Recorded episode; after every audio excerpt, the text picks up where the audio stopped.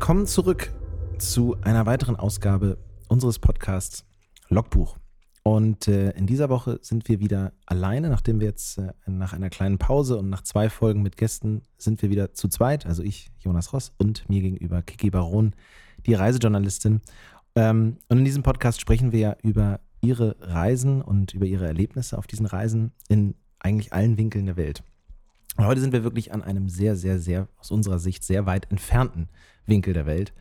Ähm, seit eigentlich fast 300 Jahren ist der Traum von der Südsee in Europa verankert.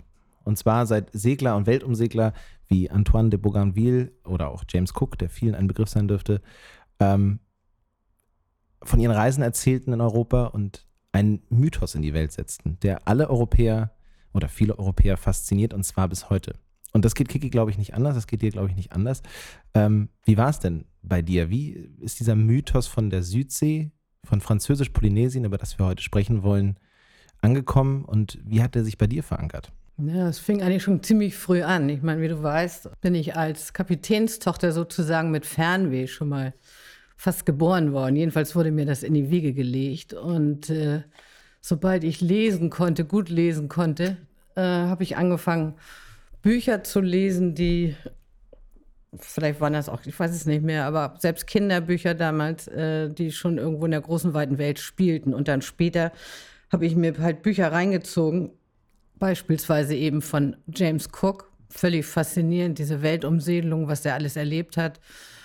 Und äh, ja, da kam in dem Zusammenhang natürlich schon mal dieser, bei mir bildete sich im Kopf dieser Traum von der Südsee. Das ist weit, weit weg und man sieht Palmen vor sich, man sieht schöne Leute vor sich, die tanzen und Strände. Okay, Strand war für mich gar nicht so wichtig, aber irgendwo so dieses exotische mit einer gewissen Wildheit gepaart und irgendwie ist das so, hatte sich das im Kopf da genauso verankert wie 300 Jahre vorher schon bei, bei in den europäischen Salons, wo sie die Aufzeichnung von äh, Bougainville oder von James Cook äh, gelesen oder vorgetragen haben. Es ist ja, ähm, also du, du sagst jetzt ja selbst exotisch und ferne, es ist ja wirklich unfassbar weit weg. Man muss es sich auf der Karte angucken. Wir sprechen heute über Französisch-Polynesien, über die ähm, Inseln, die wirklich von uns unvorstellbar weit weg sind und für Menschen von vor 300, 200 Jahren eben natürlich noch weiter weg. Also es ist genau, die sind gesegelt und wir fliegen heutzutage dahin. Und ich sage, allein der Flug von äh, Deutschland aus bis nach Tahiti äh, sind ungefähr mindestens 20 reine Flugstunden. Manchmal dauert es auch ein bisschen länger. Aber man ist äh, schon den ganzen Tag unterwegs. Aber das Irre ist, man kommt am gleichen Tag noch an. Oh. Ach Durch ja, die bei, Zeitverschiebung, Zeitverschiebung, genau. ja, klar. ähm, also das heißt aber, also wir, wir haben das jetzt ja so, wir beschreiben jetzt einen Mythos. Äh, ich persönlich kenne ihn natürlich nicht. Du hast ihn erlebt und das ist das Besondere eigentlich. Dir ist es gelungen, diesen Traum zu erfüllen, von dem du gerade gesprochen hast, den du seit Kindheitstagen in dir trägst ähm, mit denen du aufgewachsen bist. Bevor du äh, uns erzählst ähm, oder mir erzählst, äh, dass, wie du dir diesen Traum erfüllen kannst, vielleicht ganz kurz, einmal geografisch zumindest, wo, worüber sprechen wir? Also es ist ja ein Insel, ein Inselgebilde. Es ist ein, ein, nicht nur ein Gebilde, sondern ähm, insgesamt sind es 132 Inseln und Atolle setzen sich aus fünf Inselgruppen zusammen und die verteilen sich über eine, ein Territorium im, im Südpazifik über vier Millionen Quadratkilometer. Und um da mal einen kleinen Vergleich anzugeben, das ist fast so groß wie die EU. Und die Landfläche selbst ist sehr klein, ne? die hat nur 400, 4000 Quadratkilometer. Mhm. Also Fetzen irgendwo in der Weite des Pazifiks. Ein paar hängen mehr zusammen, ein paar weniger weit voneinander entfernt. Und innerhalb des Landes am weitesten weg sind äh, die Marquesas von Tahiti. Tahiti ist die Hauptinsel mit der Hauptstadt Papete und äh, die Marquesas, auch eine Inselgruppe, die liegen alleine 1500 Kilometer weiter äh, nordöstlich. Also das heißt, ein irres Territorium, was einfach von Wasser umschlossen ist und, wie du eben sagtest, der Pazifik das Ganze auch noch umschließt bis hin zum, also bis zum Festland, da ist sehr, sehr, sehr viel Wasser. Es ist sehr viel Wasser, ja. Ich bin einmal mit einem Kreuzfahrer, auf dem ich äh, Vorträge gehalten habe, von Tahiti über Pitcairn, dann zur Osterinsel, da waren wir schon zwei Tage unterwegs. Und dann von der Osterinsel, die ja auch polynesisch ist, äh, nach, äh, nach Chile, da waren wir noch mal mehr als einen Tag unterwegs. Wahnsinn. Und ähm, du, wenn du fliegst, dann dauert das sieben, acht Stunden. Also pro Strecke. Tahiti, Osterinsel sind sieben Stunden oder acht Stunden. Und von der Osterinsel nach Santiago de Chile sind dann nochmal fünf oder sechs Flugstunden. Mhm. Also so kann man sich das vorstellen. Und im Süden ist es Neuseeland, das sind sieben Stunden. Nach Australien sind es ungefähr neun Stunden. Also um eine Vorstellung zu haben, wie weit alles entfernt ist. Ja, und diese Entfernung und diese Weite macht natürlich auch einen ganz oder hat einen ganz großen Anteil daran, wie diese Faszination entstanden ist und dieser Mythos eigentlich. Genau. Weil das ist so weit weg, das äh, ist für uns jetzt schon schwer zu begreifen oder für mich persönlich schon schwer zu begreifen und für Leute von vor 200 Jahren eben natürlich noch extremer. Nicht ganz so weit weg liegt jetzt dein Traum von Französisch-Polynesien, also liegt keine 200 Jahre zurück. Ähm, nee. Aber du hast ihn eben, wie du sagst, schon seit Kindheitstagen gehabt und du hast ihn dir dann erfüllen können. Und zwar mehrfach. Ja, mehrfach. Das erste Mal sogar schon vor langer Zeit, nämlich äh, 1984.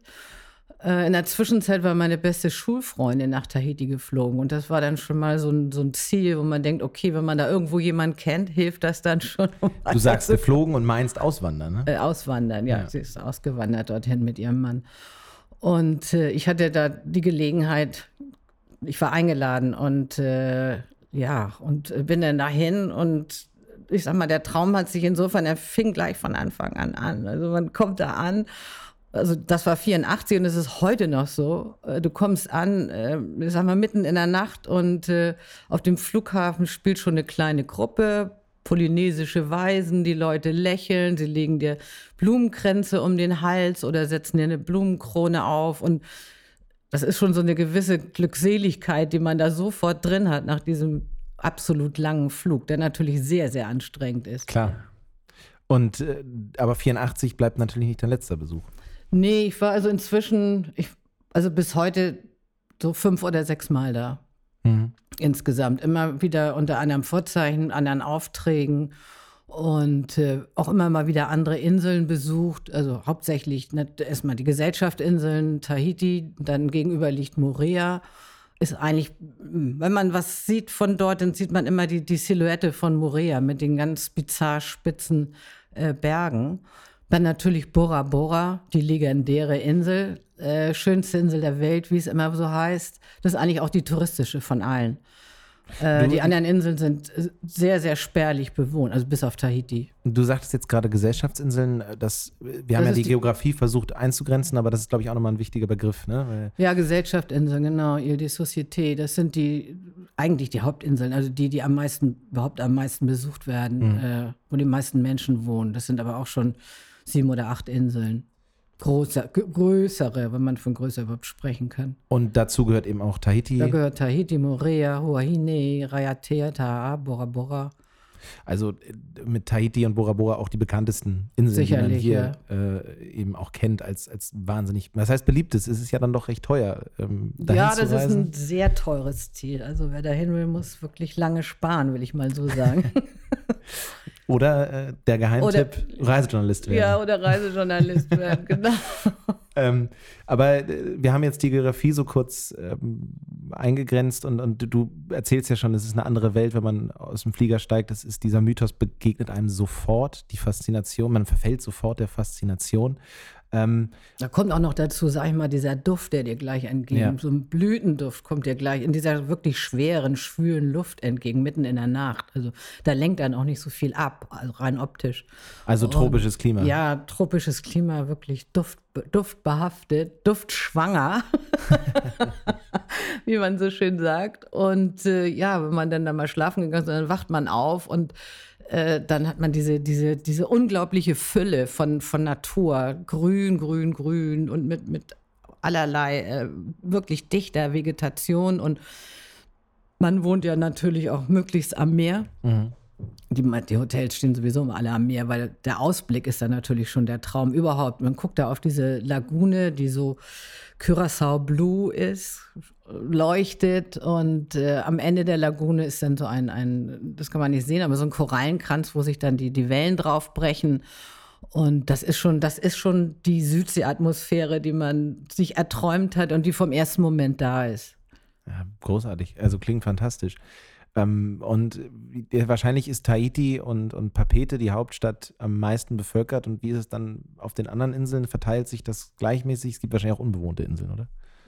Ja, es gibt unbewohnte Inseln und es gibt, ich sag mal, was ich schon sagte, bis auf, bis auf Tahiti äh, und Bora Bora sind die Inseln wirklich sehr, sehr spärlich bewohnt. Äh, da überwiegt, also ich rede jetzt im Moment noch von den Gesellschaftsinseln, da mhm. überwiegt wirklich Natur und Berge. Es sind Vulkaninseln mit sehr steilen Bergen, dicht bewachsen und Buchten und diese wunderschönen Lagunen drumherum. Also die Lagune, mal zur Erklärung, ist das Gewässer zwischen dem Land und dem Korallenring, mhm. dem Riff, was draußen herumgeht. Und das haben alle Gesellschaftsinseln. Und dann gibt es natürlich noch die Atolle und die Atolle sind, äh, davon gibt es auch weit über 100. Das sind Korallenriffe, Riff, Riff, Ringe. Mhm.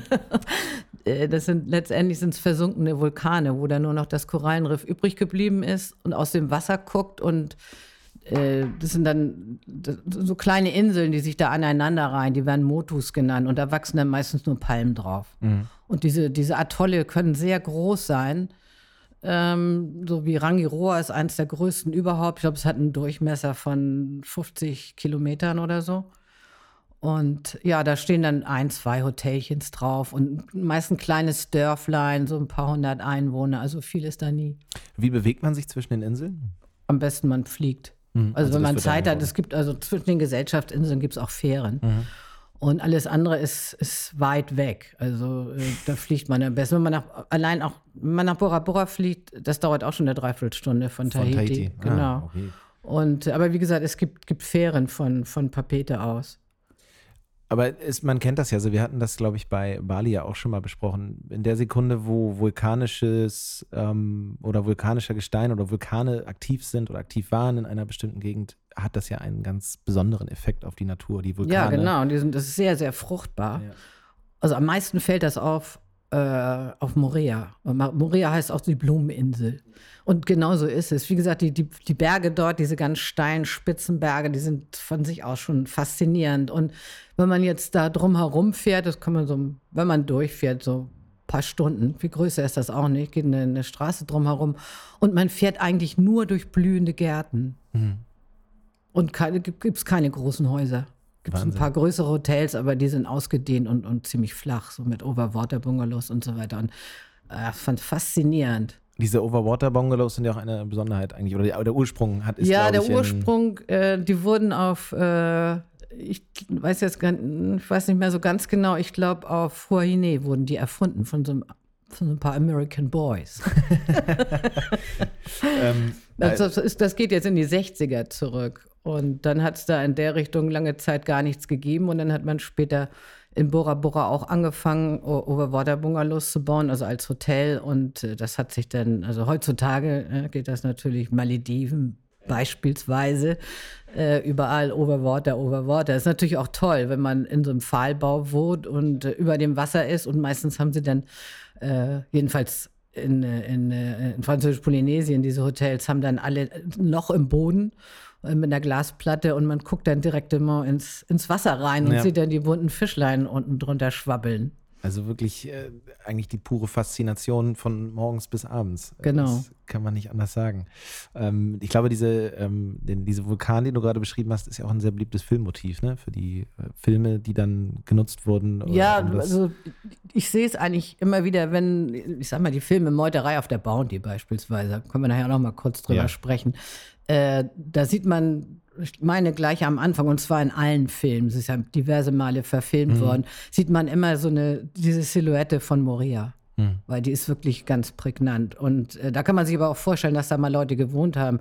Ich meine, äh, die, die Bora Bora beispielsweise von oben gesehen ist auch fantastisch. Also wir werden Bilder reinstellen, ja. Instagram. Aber äh, das ist viel, viel kleiner. Ist eigentlich nur ein klein, ist, weiß nicht, so ein, so ein Felsen, ein Rest von einem Vulkan, was da rausguckt.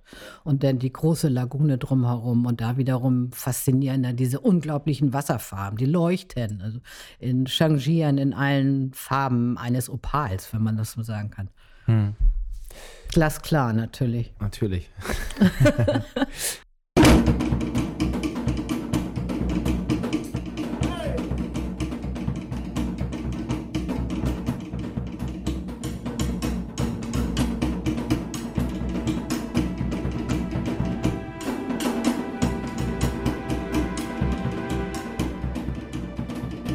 Ja, das, das bringt mich eigentlich zu meiner nächsten Frage, weil wir haben jetzt ja so ein bisschen die, die Geografie angeguckt. Es blüht, es fasziniert aktiv, einfach durch Farben, durch die ganze Optik, durch das Visuelle, durch den Geruch.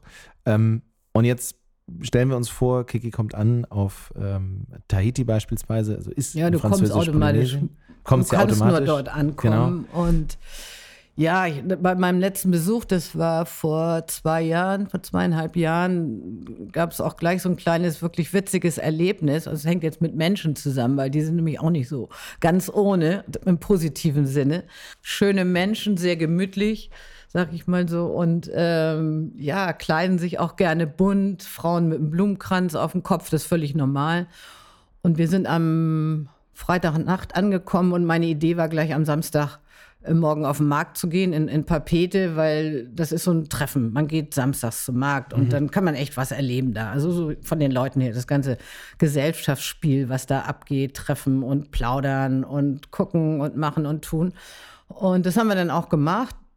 Ich war mit Freunden unterwegs, meinem Mann. Und das Erste, was wir gemacht haben, wurde uns gerade angeboten, Blumenkranz. Also auf den, für den Kopf. Haben wir gedacht, okay, das müssen wir gleich machen. Das tragen hier alle wir gleich einen Blumenkranz auf den Kopf. Und schon fühlt man sich munter und so ein bisschen dazugehörig.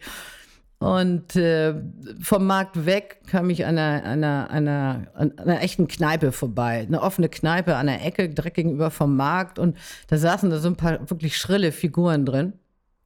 Mit Tattoos und äh, ja, älteren Datums. Und mh, hm, man konnte auch meinen, mit dem ein oder anderen Bier, was sie da vor sich hatten, äh, auch sehr guter Laune, das sah man auch. Und die fingen auch gleich an, Musik zu machen, so für sich.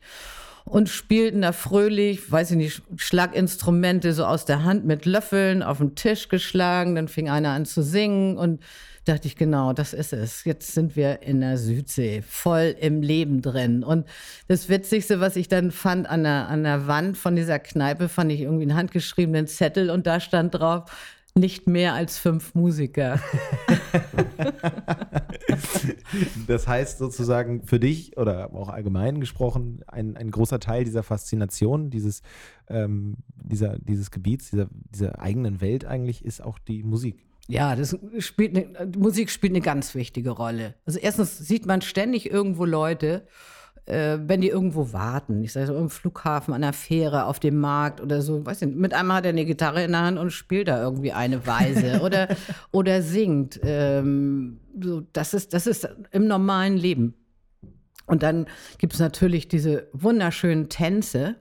Es gibt sehr viele Tanzgruppen auf, auf Tahiti und auf allen Inseln gibt es Tanzgruppen. Also ich habe mal eine Zahl gelesen, dass es insgesamt 600 Tanzgruppen geben sollen in ganz Französisch-Polynesien. Was bei dann doch einer überschaubaren Einwohnerzahl ja, sehr beeindruckend ist. Das wollte ich gerade sagen.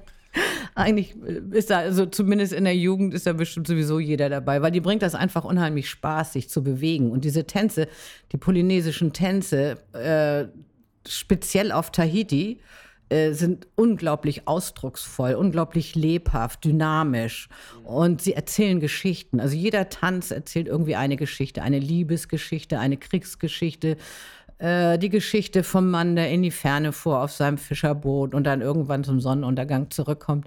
Und das kann man an den Bewegungen sehen. Also das, wenn man so ein bisschen weiß, welche Bewegung was ist. Und die erzählen auch über, über den Himmel und über die Sterne und ja, und die Musik dazu sehr rhythmisch. Also es gibt ganz sehr rhythmische Tänze und äh, also mit sehr rhythmischer Musik. Und es gibt Tänze, die sind sehr getragen. Das sind dann so ein bisschen mehr die Liebestänze. Und entsprechend bewegen sich dann auch die Frauen dazu. Aber eine sehr enge Beziehung eigentlich zu der Natur und dem, was du vorhin genau. beschrieben hast, was einem begegnet, dieses, dieses eigentlich fast schon überwältigende ähm, Naturspektakel oder diese ganze visuelle und, und, und auch die Gerüchseindrücke, dass das eben auch verarbeitet wird. In, das in wird verarbeitet, sogar in, den, in der Kunst und auch, auch in den, bei den Tänzen. Die, ja. die, die Kostüme sind äh, alle aus, aus Pflanzen gemacht. Das, das, machen die auch alle selber. Und äh, ja, denk gerade so an die Tänze zurück. Und wenn man mal eine Tanzgruppe sieht, äh, beispielsweise äh, zum HEIWA, das ist das große Festival, was im Sommer stattfindet.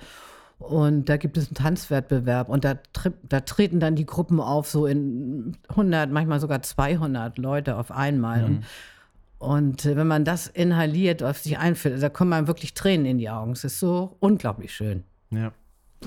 Kriege ich jetzt schon. ja, Allein der Gedanke daran, ja, es ist unglaublich.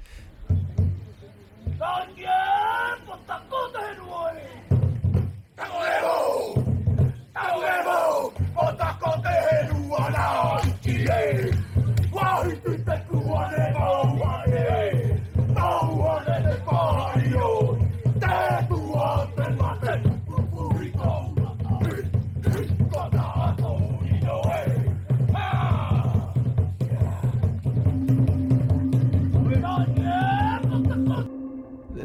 Zusammenhang mit den Tänzen, und ich weiß nicht, ob es Heiva ist, aber gibt es ja auch ein, äh, eine Negativerfahrung. Ich meine, wir reden jetzt hier über einen Mythos, über eine Faszination. Es soll ja keiner schlecht reden, aber es gibt, glaube ich, eine, ein Negativerlebnis, was du erlebt hast, ähm, was auch oh im Zusammenhang ja, steht oh mit diesem. Ja, auch das habe ich noch äh, sehr gut in Erinnerung, weil ich zum ersten Mal in meinem Leben aber richtig in Tränen ausgebrochen bin und äh, ist, glaube ich, danach nie wieder passiert.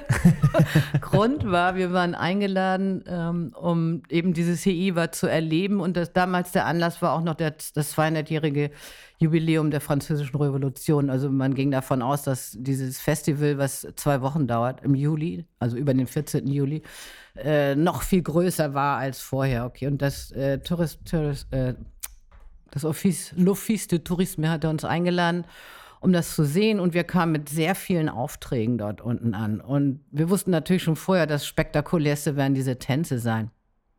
Und dann stellte sich aber ziemlich schnell heraus, dass wir keinen, als, als, äh, als Presse keinen kein Zugang zu den, zu den Tänzen bekamen. Die, die Tänze fanden in, einer, in einem Stadion statt, was extra aufgebaut wurde.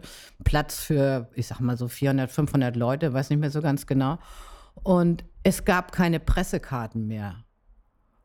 Und man kon wir konnten sie auch nicht mehr kaufen. Die Pressekarten gab es nicht, weil der damalige Gouverneur Gaston Floss hatte die ganzen Pressekarten einkassiert und hatte sie seinen Freunden gegeben. Ganz schlau. Das ganze, das ganze ähm, Festival, die Rechte hatte sich eine Filmgesellschaft vorher schon irgendwie gesichert. Das heißt, man konnte da auch nicht irgendwie ohne, die, ohne Pressekarte, man konnte, durfte wirklich keine Fotos machen, außer so, wie uns gesagt wurde, ach, das könnt ihr doch so aus der Hüfte schießen. Ne? Natürlich kann man nicht aus der Hüfte schießen. Zumal, muss man auch mal wissen, äh, 19, das war 1989, äh, da gab es noch keine Handys. Ne? Also und ordentliche Fotos machen kann man nur mit ja, einer großen Kamera. Wollte gerade sagen, gerecht, sagen, gerecht werden und auch dicht rankommen und so weiter und so fort. Also das war tatsächlich nicht möglich und äh, kam auch hinzu, dass das äh, Touristenamt hatte mit dieser ganzen Veranstaltung eigentlich gar nicht so viel zu tun, sondern das ähm, das Kulturinstitut oder Kulturministerium. Und dann kriegte ich so einen Tipp, ich sollte da zum Obersten gehen und darum bitten, dass er uns da irgendwie noch zwei Pressekarten irgendwie locker macht. So, dann bin ich da tatsächlich hin und äh, ja, und der, da habe ich ihm unser ganzes Leid erstmal, was heißt Leid, erzählt, dass wir also, ne, von Deutschland extra dahin kommen, um dieses Festival zu erleben und zu fotografieren mit diversen Aufträgen und das sei doch toll fürs Land, um das mal zu publik zu machen, weil ich meine, damals war Tahiti oder Französisch-Polynesien wirklich nicht in aller Munde. Und ein bisschen Werbung tut natürlich auch immer gut, aber der ließ sich tatsächlich irgendwie, der ließ sich echt nicht überreden. Und mein, mein letzter Ausweg war dann wirklich in Tränen auszubrechen. Oh Jonas, du kennst mich, das yes, mache ich normalerweise, normalerweise nicht. nicht aber nee. es hat tatsächlich nicht geholfen. Wahnsinn eigentlich. Ja, das war wirklich der Wahnsinn. Ich meine, wir waren nicht die Einzigen, da war eine ganz ja, große klar. Delegation von der Presse, also Aus aller von Welt US, aller Welt, USA, Australien, Neuseeland. Und keiner hatte, hatte Karten, um, um äh, auch keine Fotografen hatten Karten, um, um diese Tänze zu fotografieren. Das wäre so ungefähr, wenn, wie in Rio de Janeiro, sag ich mal, wenn es da äh, auf, der, auf dem Sambodrom, wenn da keiner fotografieren dürfte oder filmen dürfte, genau das Gleiche. So. Naja, aber ich hatte dann dann fiel mir irgendwie was ein. Meistens fällt mir dann doch, ne, so, irgendwie, irgendwie muss es machbar sein, dass wir mit guten Fotos wieder zurückkommen. So, nun hatte ich ja meine Connection, meine alte Schulfreundin und ihr Mann, Fotograf, der arbeitete damals auch für, für äh, unter anderem fürs Tourist Board und äh, ja, und dann haben wir da geredet und so weiter und so fort. Dann sagte der, Moment mal, vielleicht kann, könnt ihr ja bei der Generalprobe irgendwie dabei sein. Wir haben hier so einen Kontakt zur, zu einer der besten Tanzgruppen überhaupt. Und ich werde ihn mal anrufen und mal gucken, vielleicht geht das so. Und das hat tatsächlich dann letztendlich geklappt.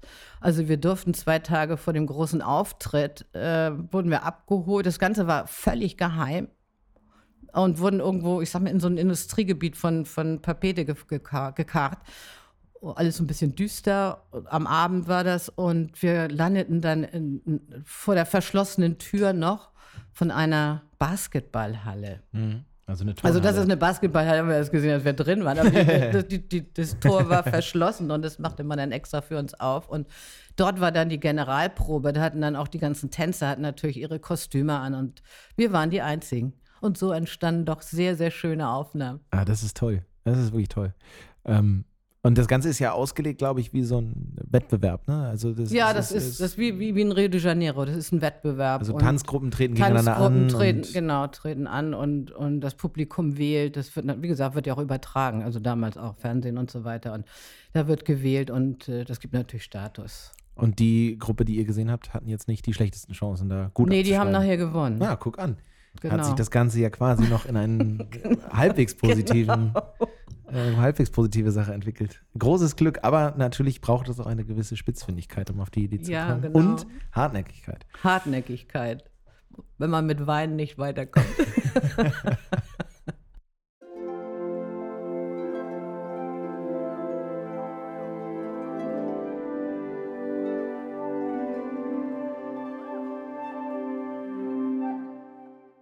Bewegen wir uns mal weg von diesem äh, Komplex Musik äh, zu dem Themenkomplex Musik.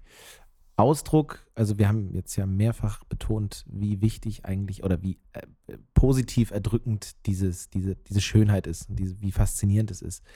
Ähm, ein, ein großer Teil dieses, dieser, dieser Ausdrucksstärke und des Ausdrucks der Menschen und ist ja nicht nur Musik und, und Farben und Tänze, einen ganz großen, eine ganz große Rolle spielen auch Tattoos auf. Französisch-Polynesien genau. oder in Französisch-Polynesien. Genau. Und die Geschichte der jetzigen Tattoos ist überhaupt nicht alt. Ursprünglich schon, weil man, man geht davon aus, dass, dass das äh, Tattooing zumindest ein Ursprung, eine, also die französische Polynesie beziehungsweise die Südsee ist, ist eine Quelle der Tattoos, weil das Wort kommt auch dahin, Tautau, sagt man dort unten, ne? Und da wurde Tattoo dann draus.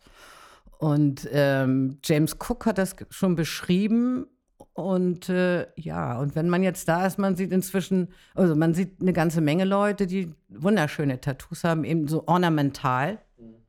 Dazu sage ich gleich noch was. Das Spannende war, als ich das erste Mal da war, 1984, äh, traf ich auf einen jungen Mann, der heißt Tewe. Und dieser Tewe war von Kopf bis Fuß tätowiert. Sah natürlich klasse aus, weil junge polynesische Typen sehen meistens gut aus und dann mit diesen wirklich schönen Tattoos äh, ein, ein Götterbild, will ich mal so sagen. Aber die Geschichte von Tewe ist, das war der einzige überhaupt in Französisch-Polynesien, der tätowiert war zu der Zeit. Und zwar deswegen, weil er wurde sich, warum auch immer, das kann ich jetzt nicht mehr beurteilen, aber so seiner Identität des Polynesiers bewusst und wollte sich tätowieren, tätowieren lassen. Und ähm, das hat er mir dann erzählt, ähm, dass es überhaupt keine Tätowierer auf, auf Tätowierer, ja, äh, in Französisch-Polynesien mehr gab. Und dann ist er nach Samoa und äh, dort war diese Tattoo-Kultur war immer noch voll lebendig. Und hat sich dann da äh, ja, tätowieren lassen. Und zwar gleich von Kopf bis Fuß. Hat eine ganze Weile gedauert. Das geht ja eigentlich auch darüber hinaus, dass man, äh, also sage ich mal, so wie hier jetzt irgendwie sagt, man braucht das jetzt, man möchte das jetzt, man macht das jetzt. Das ist ja dann auch Ausdruck eines, einer, einer Neuerfindung und einer wieder, wiederkehrenden oder einer Entdeckung, Wiederentdeckung der eigenen Kultur, weil natürlich sind die Tattoos nicht einfach verschwunden, sondern das hat ja auch was mit dem Einfluss der, der, Missionare, der Missionare vor allen Dingen zu tun, weil ja, also James Cook, wie gesagt, das war der Erste, der darüber geschrieben hat damals in seinem Logbuch und war ja jemand dabei, der auch gezeichnet hat und so. Man sah also schon Abbildungen von in seinen Logbüchern äh, von Menschen mit Tattoos. Äh, kurz darauf kamen dann die, die Missionare und im Laufe der Zeit haben die äh, das verboten, weil die das nicht verstanden haben. Weil für die, für die Polynesier waren diese Tattoos wichtiger als die Bibel. Weil das war das eine, tatsächlich eine Körpersprache. Denn äh, auf, in den Tattoos dargestellt sind äh, das Status beispielsweise, die Zugehörigkeit zum Clan, ähm, Heldentaten und so weiter. Und äh, wie gesagt, Missionare, die haben das nicht verstanden und haben das verboten. So, und dann ist das dort ausgestorben, so nach und nach. Jedenfalls in Französisch-Polynesien. Das Irre ist aber, dass just James Cook hat diese Art der Körperbemalung, der hat das weitergetragen. Er und seine Mannen, weil da fing dann an, die Seeleute sich tätowieren zu lassen. Ja.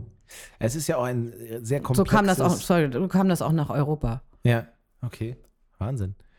Es ist ja auch ein sehr komplexes, ähm, ich will nicht Religion, aber sagen wir mal, spirituelles Gebilde, was einem begegnet, wenn man versucht, sich auseinanderzusetzen mit der Art, wie Polynesier ähm, Religion oder, oder spirituell gedacht haben. Ähm, und natürlich ist alles Fremde für Missionare erstmal eine Götzenabbildung gewesen. Genau. Und wenn sie es nicht verstehen, dann nennen sie es halt Gottheit und dann ist es halt eben nicht der Gott, an den sie glauben und dann ist es der falsche Gott. Genau. Dementsprechend geraten sie in Vergessenheit. Und wie du sagst, in den 80ern jemand, der der einzig Tätowierte ist eigentlich und also, wie gesagt, mehr eigentlich als nur eine, ein Körperschmuck, sondern auch Ausdruck der eigenen Kultur, Ausdruck der eigenen Identität und auch Ausdruck der, der Unabhängigkeit von eigentlich europäischem Einfluss. Ja, ähm, ja, genau. Just zu der Zeit, ja, weil das war die Zeit, als, äh, als äh, Frankreich ja ihre äh, Atomwaffenversuche machte und dort unten in Polynesien und überhaupt äh, als Kolonialherren wirklich dominierten und so die Polynesier hatten eigentlich kaum noch was zu sagen. Mhm. Das hat sich dann, also die haben sich dann schnell ausgebreitet, kam mit einmal auch Geld durch, wurden Geschäfte gemacht und so weiter und so fort. Es, es kam sehr viel Geld.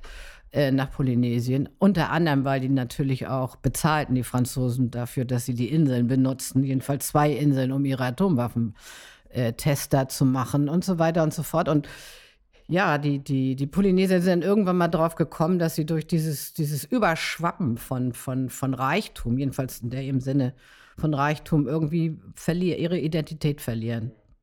Und sind so nach und nach dann wieder dahin dazu übergegangen, ihre eigene Kultur wieder aufleben zu lassen. Da, abgesehen von Tattoos gehört auch noch sehr viel mehr dazu. Diese Tänze beispielsweise, die waren also damals, das war reine Folklore.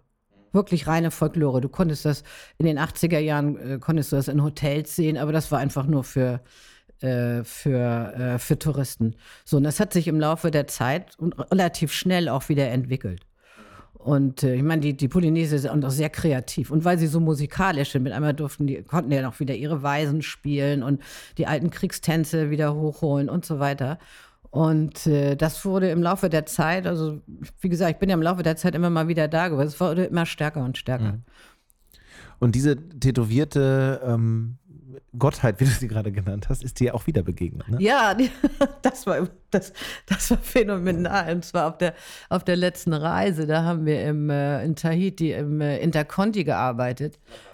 Äh, 2018 haben wir, nein, nicht gearbeitet, wir haben da gewohnt. Und ähm, einer der, der, der Bellboys, also der Kofferjungs, der kam mir sehr bekannt vor und der war auch eben schon äh, im, ja, älterer Jahrgang. Älter, äh, älterer Jahrgang und äh, durchtätowiert von oben bis unten. Und ja, und da habe ich immer gedacht, ist das nicht der Tewe, ist das nicht der Tewe? Aber irgendwann mal in diesen Jahren, wo ich nicht da war, hatte mir meine, meine Freundin erzählt, dass sie gehört hatte, dass der Tewe gestorben sei. Und deswegen dachte ich, na, dann kann der das ja nicht sein. Aber so im Laufe der Zeit, wir waren da immer mal wieder so zwischen unseren, nach dem, zwischen den Inseln, die wir da immer so besucht haben, haben wir immer wieder in dem, in dem Interconti gewohnt. Und immer wieder bin ich ihm gegegnet und da habe ich irgendwann mal gefragt, sag mal, bist du eigentlich Tewe? Also der Tewe, das der Tewe hieß, konnte ich sehen auf seinem Name-Tag, äh, auf dem Namensschildchen. Äh, was auch nicht immer dran war, weil er oft äh, mit freiem Oberkörper gearbeitet hat. So, und dann stellte sich tatsächlich heraus, er war es. Und der war natürlich aber sowas von unglaublich erstaunt, dass ich ihn wiedererkannt habe. Und ja, und irgendwie, ich hatte auch noch auf meinem Handy hatte ich ein, ein Foto, was ich abfotografiert hatte von, äh, von dem Buch, was wir damals auch gemacht haben, Schönsten Strände der Welt. Und da war er auf einer, auf einer ganzen Seite drauf. Mhm. Und das habe ich ihm dann gezeigt. Und der ist völlig ausgeflippt. Es ist ja auch völlig, völlig ausgeflippt, dass ich ihn nach ja, 40 Jahren fast ja. wiedererkannt habe. Ist aber auch eine völlig verrückte Sache. Ja. Also die Wahrscheinlichkeit ist sehr, sehr, sehr gering. Das ist schon echt verrückt. Ähm, vielleicht ganz kurz, die Tattoos werden ja nicht so gemacht oder nicht so in, in die Haut ge, ge Doch, die werden in die Haut ge wie, ja, wir, wie ja. wir es kennen, sondern noch ein bisschen anders. Kommt, ne? also es gibt zwei Möglichkeiten. Man kann das ganz traditionell machen lassen mit, mit äh, sag ich mal, so einer, einer scharfen Musse, Muschelschale, die dann in die Haut gehämmert wird mit sanfter Tinte oder mit Nadeln. Und ähm, also ich habe das einmal gesehen auch. Vom, das ist aber schon, weiß nicht, eine der letzten Reisen gewesen in Morea. Da gibt es einen ganz berühmten äh, Tätowierer, der heißt Porutu. Den findet man sogar im Internet. Und äh, ja, alle, die sich tätowieren lassen wollen, sage ich mal, von nah und fern, am liebsten zu ihm. Wenn so und die Begegnung war ziemlich irre, weil der Typ sieht richtig wild aus. Also der, der, ist fast am ganzen Körper schwarz oder am Oberkörper wegen Tätowierung, also komplett durch. Ja. Und wilde Mähne und so. Also ich hatte fast so ein bisschen Angst vor dem. Aber er war super freundlich und hat uns dann gleich mit reingenommen in sein kleines Studio und da lag ein Franzose und der wurde gerade tätowiert. Und dann, also da habe ich auch gesehen, wie er es machen. Also sehr hygienisch, auch mit Handschuhen an und so weiter und so fort wird alles äh, äh, sterilisiert und mit, also er macht es mit Nadeln. Aber er sagt, wenn es gewünscht wird, könnte er das auch auf traditionelle Art machen. Das war echt spannend. Das war ein bisschen blutiger dann. Ja, das ist etwas blutiger. Ich habe das mal gesehen auf Samoa, da war ich so kurz davor, da hatte ich auch so ein kleines Tattoo. Ich habe es nicht so mit Tattoos, aber ich hatte so ein kleines Tattoo irgendwie am Fuß. So, das hatte ich mir überlegt, da waren wir zu einem, also Samoa, zu einem, zum South Pacific Art Festival und dann dachte ich, ja, so ein kleines Tattoo am Fuß, das wäre vielleicht doch was. Und dann bin ich zu diesem Tattoo, der da war, äh, hin und da habe ich gesehen, wie der das macht. Und der machte das also wirklich traditionell mit einer Muschelschale. Aber das Schlimmste war eigentlich der Lappen, mit, dem er, mit dem er das Blut wegwischt. Also ich würde mal sagen, das war so ein kleiner Feudel, graubraun. Oh je. Und dann habe ich gedacht, nee, nee, lieber nicht. Lieber nicht. Wenn Tattoo, lasse ich doch wirklich, wenn überhaupt, woanders machen. Also letztendlich, ich habe es nicht gemacht. Auch später nicht. Das wir haben ja gerade besprochen, wie es kam, dass ähm, jetzt Tewe der einzig Tätowierte auf Tahiti war. Ähm, es gab ja jemanden, einen Europäer, Karl von den Steinen, der sich, der die, sagen wir mal, kulturelle Bedeutung dieser Tattoos erkannt hat. Und weil, du hast ja erzählt, in den 80ern ist dir Tewe begegnet das erste Mal. Das heißt eigentlich, da zu dem Zeitpunkt sind Tattoos mehr oder weniger verschwunden von französisch-Polynesien. Ja, genau. Und das ist aber ja nicht erst die, die 50 Jahre vorher passiert, sondern das ist natürlich eine stetige Entwicklung durch den Einfluss der Europäer gewesen. Und genau. im 19, also im 18., äh, im 20., frühen 20. Jahrhundert, äh, um die Jahrhundertwende, gibt es eben Karl von den Stein, der diese kulturelle Bedeutung erkennt. Genau, und zwar auf den Marquesas. Mhm. Der hat da ich meine, archäologische Forschung betrieben und hat dann diese sowohl die, die, die, die Tattoos als auch die Tikis. Tikis sind Götterfiguren aus Holz, teilweise oder aus Stein, sehr groß. Und hat diese Tattoos gesehen und hat sie sich dann auch erklären lassen und äh, ja, und hat davon drei Bände gefüllt. Mit allen, mit allen, mit der gesamten Symbolik und die Details und so weiter und so fort. Ich habe das mal gesehen hier im Völkerkundemuseum in Hamburg. Äh, faszinierend, wirklich faszinierend. So, und später ist das dann so gewesen, wie gesagt, wie du auch schon sagst, oder ich auch, ähm, Tattoos waren ausgestorben. Tewe hat das auf Samoa sich machen lassen. Und dann ist man aber irgendwie drauf gekommen, dass es eben diese alten Tattoos, die polynesischen Tattoos von, von Tahiti und, und so weiter oder Marquesas, äh, doch noch gibt, eben in diesen Bänden, in diesen Büchern von dem äh, Karl von den Steinen. Und das hat man wiederum als Vorlage genommen. Mhm. Also im letzten Jahrhundert, ja. ne? Nach, also ab 80er. Und auch mit der gesamten Symbolik, weil die Leute natürlich auch gar nicht mehr gewusst haben, okay, die haben sicherlich noch die Ornamente und so weiter, gab es vielleicht noch irgendwie irgendwo, aber die ganze Symbolik dahinter äh, wusste eigentlich keiner mehr. Und da haben sie das als, als, als äh, Vorbild genommen. Ja, und zu seiner Zeit, also zur Jahrhundertwende vom, vom 19. und 20. Jahrhundert, musste er auch von Insel zu Insel reisen und alte, wirklich alte Menschen genau. finden, die das noch kannten. Also ein, ein, ein Glück eigentlich, dass, das, dass diese genau. Sammlung entstanden ist, weil genau. die wären sonst wahrscheinlich verschwunden Wäre das weg gewesen. gewesen, ja.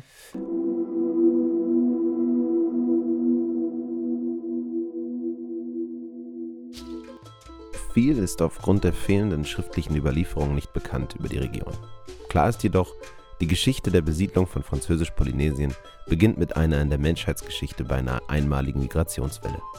4000 vor Christus beginnen ganze Bevölkerungsteile Südostasiens sich zu bewegen in Richtung Süden.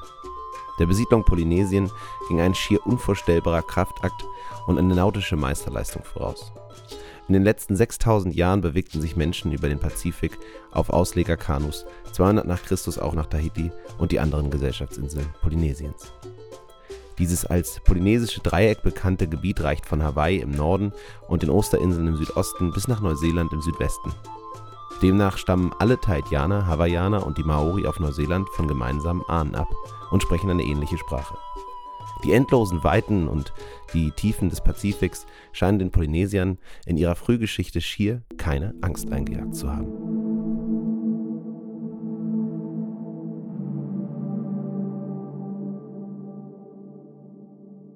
Ja, die, die Polynesier sind dafür bekannt, ähm, die sind ja, die haben sich ja durch die ganze Südsee verbreitet. Äh, ausgehend man meint damals von, äh, von, von Taiwan aus. Es zog sich dann also von dort über die gesamte Inselwelt des Südpazifiks durch, eben bis dann, was heute Polynesien heißt. Und ähm, das, also diese, diese, diese Wanderung, die fand schon wahrscheinlich vor, vor 2.000, 3.000 Jahren statt. Man weiß es nicht genau, weil es gibt keine schriftlichen Überlieferungen. Aber irgendwann haben dann die, die Polynesier, die sind in Doppelrumpf-Kanus gefahren, also richtig große Boote und wo man drauf leben konnte und eben für lange, für lange Strecken super geeignet und hatten natürlich Lebensmittel mit und sie führten dann auch immer mal Schweine mit. Und zwar aus dem einfachen Grunde, wenn irgendwo man vermutete, dass Land in Sicht war, was man meistens an der Wolke oder ein paar Vögeln erkennen konnte, weil die fliegen nicht ewig übers Meer, sondern ne, brüten irgendwo oder sind irgendwo. Dann haben sie ein Schwein ins Meer geschmissen. Und Schweine sind dafür bekannt, dass die Richtung Land schwimmen. Einfach instinktiv. Genau. Ja, Wahnsinn. Ähm, das bringt uns zu einer Geschichte, die maßgeblich dafür verantwortlich ist, dass du überhaupt mit Französisch-Polynesien so eine enge Verbindung schon seit Kindheitstagen hast, im Kopf zumindest.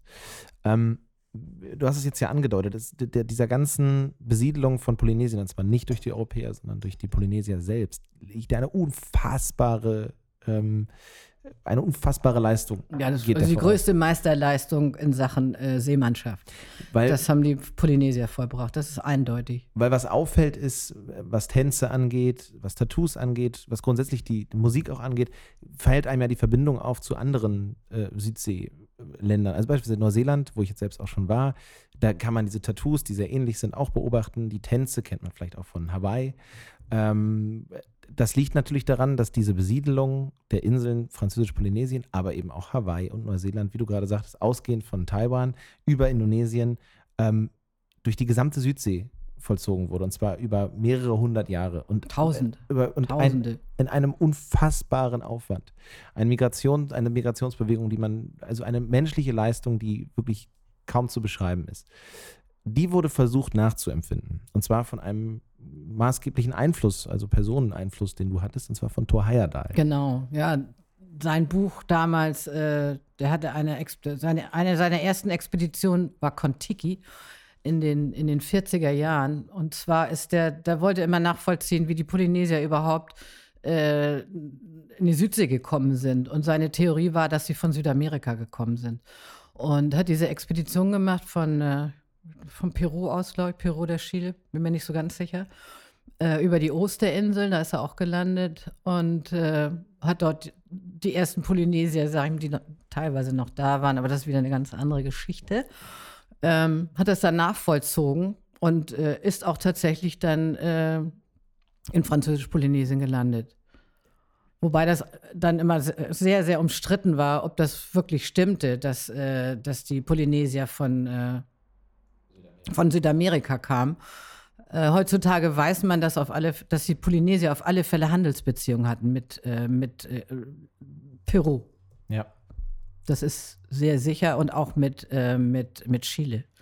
Weil da hat man dann auch so DNA-Tests gemacht und hat festgestellt, beispielsweise es gibt so ein, gibt noch ein paar sind noch übrig, ein Volk, was ganz, ganz, gibt es noch ganz wenige Menschen davon, ganz unten in, in, in Patagonien lebt. Und äh, da hat man DNA verglichen mit denen der Polynesiern festgestellt, da sind Ähnlichkeiten. Ja, und die südamerikanischen Völker, Inka und Genau. Azteken, sind ja auch bekannt für ihre unglaublich ausgereiftes Handelsnetzwerk. Genau. Das ist dann eben offensichtlich auch Genau. bis dahin so. Mhm. Aber der Ursprung der Polynesier liegt ja eigentlich ähm, Ja, auf der anderen asiatischen Seite. Raum, Aber die sind, halt, die Seite. sind halt von Insel zu Insel hin und her und haben gehandelt und waren offensichtlich echte Entdeckernaturen. Also warum die jetzt wirklich gesegelt sind, ist eigentlich nicht deutlich, weil es gibt keine schriftliche Überlieferung. Aber die müssen einen, ja, einen Entdecker, einen Drang gehabt haben, den Horizont. Entdecker gehen, ja, Horizont Irgendwie. weiterzufahren. Genau. Und äh, die haben es eben auch geschafft, bis nach, äh, bis nach Peru zu segeln. Und die, die große Frage, die sich natürlich stellt im Nachhinein, ist, wie soll man das hinkriegen? 2.000, 3.000 Jahre zurückgedacht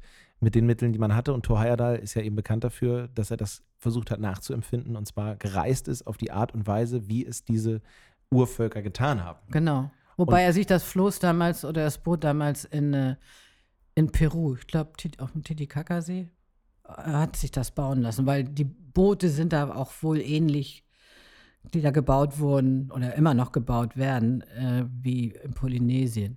Da gab es natürlich schon längst Abbildungen, ne? Darf man auch nicht vergessen. Also, also seit James Cook oder Bougainville, sag ich mal, hat es Abbildungen gegeben von den polynesischen Schiffen. Die Ära der europäischen Entdecker beginnt im 16. Jahrhundert. Am Horizont tauchen plötzlich Schiffe ohne Ausleger auf. 1521 erkundete Ferdinand Magellan das Atoll von Puka Puka, das heutige Tuamotu-Atoll, als der Portugiese die Welt umsegelte. Die Inseln bieten Gelegenheit, Frischwasser aufzufüllen und lange Seereisen mit kurzen Landgängen zu unterbrechen. Mehr als 170 Jahre später besuchte Samuel Wallace, Captain der britischen Fregatte HMS Dolphin, als erster die Insel Tahiti. Er befand sich auf der Suche nach der legendären Terra Australis Incognita. Wallace taufte Tahiti King George Island und nahm die Insel in englischen Besitz. Wenig später landete der französische Seefahrer Louis-Antoine de Bougainville und beanspruchte es für Frankreich. Wie so häufig in der Kolonialisierungsgeschichte hat der Kontakt zwischen indigener Bevölkerung und Europäern verheerende Folgen. Die Viren der Europäer, auf die das Immunsystem der Polynesier keine Antwort kennt, kostet vielen Menschen auf den Inseln das Leben. James Cook reiste zwischen 1762 und 1780 dreimal in das Südseegebiet Polynesien und kartografierte es genauer. Seine Aufzeichnungen und Beschreibungen befeuerten den Mythos des Paradies im Pazifik weiter. Die Südsee-Faszination nahm mit den farbigen Illustrationen und Landkarten, die Kapitän James Cook mitbrachte, stetig zu. Ähm, jetzt sprichst du den nächsten wichtigen Namen an Bougainville. Äh, Den habe ich kurz am Anfang einmal erwähnt. Auch einen maßgeblichen Einfluss gehabt auf die europäische Sichtweise von Polynesien, diese Faszination. Ähm, äh, auch der ist dir relativ früh begegnet, glaube ich, ne? Ja, das kam natürlich alles zusammen. Wer war da oder was immer man an Literatur damals greifen konnte. Äh, übersetzt ist das auch inzwischen natürlich alles gewesen. Äh, Habe ich auch da was gelesen von Bougainville und äh, Bougainville. Und ähm, ja, der hat, sag ich mal, diese romantische Note, diesen Mythos eigentlich als erster hier eingeführt, weil er ist auch in der, in der Romantik. Das war die Epoche der Romantik, als er da unten rumgesegelt ist. Und er war sowas von fasziniert von diesen Menschen und von, dem, von den Naturmenschen, die in der Natur friedlich miteinander leben, was natürlich eigentlich nicht stimmte, äh, wenn man dann mal weitere Geschichten liest. Aber er war nur neun Tage da. Ah. Und in diesen neun Tagen äh, hat sich sozusagen der Mythos der Südsee gebildet hier, also auch nach ein, seinen Aufzeichnungen. ein sehr schönes Bild für das Verständnis der Europäer in der Welt. Neun Tage reichten aus, Genau. um die Gesamtheit dieser Ja, Insel aber wir zu kennen das verstehen. ja. Wenn wir irgendwo gewesen sind, dann sagen wir immer, oh, das kenne ich. Ja, ja, genau. Aber ähm, es hat eben einen, zieht einen unglaublichen Rattenschwanz nach sich, diese neun Tage. Und da ziehen wir wieder die Verbindung eigentlich zu äh, dem, was wir vorhin ansprachen. Torheyerdahl, Boote nachbauen ähm, und dieser Faszination, die Bougainville und, und Cook in Europa irgendwie begründen. Ähm, einer der Begleiter von Torheyerdahl, hast du mal gesagt, Bengt Danielsen. Danielsen, genau, der ist gleich da geblieben. Der, der ist in. Äh, also ja, der ist, der ist da geblieben und äh, hat dann seine Frau nachgeholt und ja, die haben dann auf Tahiti gelebt und vor allen Dingen auch auf den Marquesas in Hivaoa. Hm. Und, und, der hat eben diesen, da kommt jetzt die Verbindung zu Bougainville, ähm, der hat es geschafft, einem Menschen, einem bekannten Europäer, der diesen Faszinationen, die durch Bougainville und, und Cook begründet wurden, der gefolgt ist. Und zwar äh, Paul Gauguin, der bekannte Maler. Genau. Und Bengt Danielsen, das ist jetzt sehr kompliziert, die ganze Kreuzverbindung, der Begleiter von Thor Heyerdahl, dem ist es zu verdanken, dass nicht nur, ähm, so wie Thor Heyerdahl es in Peru gemacht hat mit den Schiffen, dass äh, Bengt Danielsen ist es zu verdanken, dass das Haus von Paul Gauguin ähm, nach wieder originalgetreu aufgebaut werden konnte. Ja, genau. Und zwar als Bengt Danielsen da landete, musste man, oder da lebte, stand das Haus von, von Gauguin noch. Mhm. Eine, eine, eine Hütte. Und äh, wahrscheinlich war die schon halb verfallen, aber äh, er hat eine Zeichnung gemacht. Und nach dieser Zeichnung, die ist sehr exakt, nach dieser Zeichnung äh, wurde dann eigentlich erst so, ich sag mal ums Jahr 2000 herum, wurde ähm, das Haus von Gauguin wieder aufgebaut oder neu gebaut. Und das ist eigentlich ganz spannend, weil daraus entstand noch ein bisschen was anderes. Also ich muss dazu sagen, Gauguin hat seine letzten 18 Lebensmonate äh, in Atuona verbracht, hat dort gemalt und äh, ist dort auch begraben auf dem, auf dem, auf dem Friedhof der Stadt. Ja, der Stadt ist ein kleines Städtchen, wenn nicht Dorf.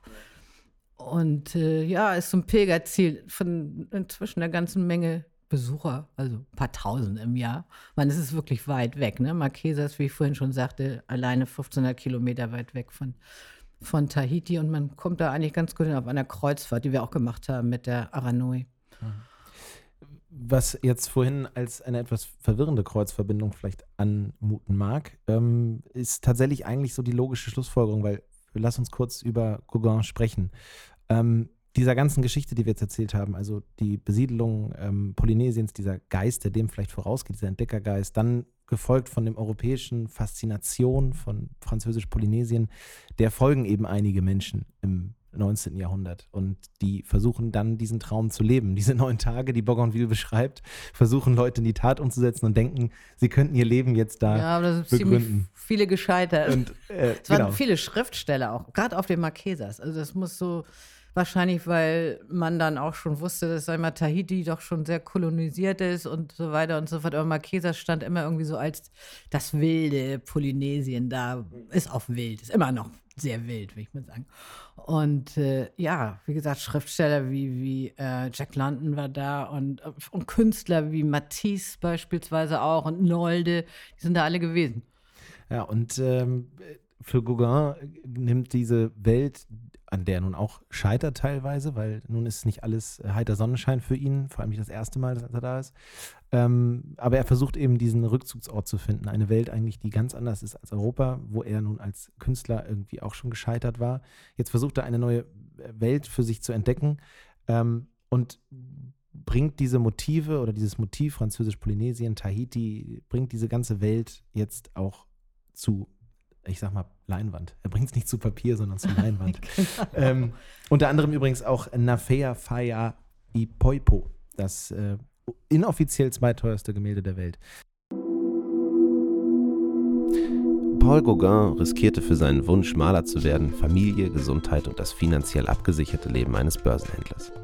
Schon in seinen frühen Jahren ist Gauguins außergewöhnlicher Wunsch angelegt, in die Fremde zu ziehen, das Ursprüngliche zu finden, das Weite zu sehen. Auf der Suche nach neuer Inspiration und einem günstigeren Leben übersiedelte Gauguin im September 1901 auf die Marquesa-Insel Hiva-Oa, rund 1500 Kilometer östlich von Tahiti. Dort stirbt er am 8. Mai 1903. Seine Rolle auf Tahiti und sein Charakter sind ebenso wie das Verhältnis zu einer erst 14-jährigen Tahitianerin bis heute nicht unumstritten. Unumstritten ist jedoch seine Rolle als Künstler für die Kunstwelt. Er gilt als einer der größten Maler der Welt, als Wegbereiter des Expressionismus und bis heute erzielen seine Bilder Höchstpreise. Angeblich soll 2016 sein Bild Nafea Fai Popo, wann wirst du heiraten, das zwei Taitianerinnen zeigt, für 300 Millionen Dollar verkauft. Die Verkaufssumme bleibt zwar unbestätigt, und doch wäre es mit dieser Summe das zweitteuerste Gemälde der Welt.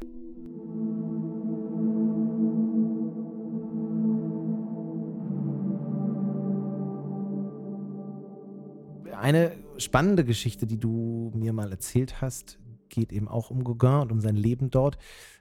Und zwar hat man Zähne von ihm gefunden. Ja, genau. Äh, das hat auch wiederum ein bisschen mit dieser, mit dieser Zeichnung von dem Bengt Danielsen zu tun, denn ähm, er hatte hinter dem Haus hatte er einen, einen, einen Kreis gemalt und aus dem Haus kam eine Stange mit einem Band dran, was in diesen in diesen Kreis irgendwie reinzielte. So, man konnte davon ausgehen, das war ein Brunnen. Und er hat da seine Getränke drin gekühlt. Er trank zum Beispiel sehr gern Absinth. und ähm, da, die, die, Nachsch den Nachschub gab es auch immer von Tahiti. Und äh, ja, so und aber diese, dieses Ding war natürlich nicht mehr da. Und als man jetzt das Haus aufgebaut hatte, wieder so ums Jahr 2000 herum, äh, fing man irgendwie auch an, die, diese Kuhle da, zu, also dieses das Loch wieder auszubuddeln.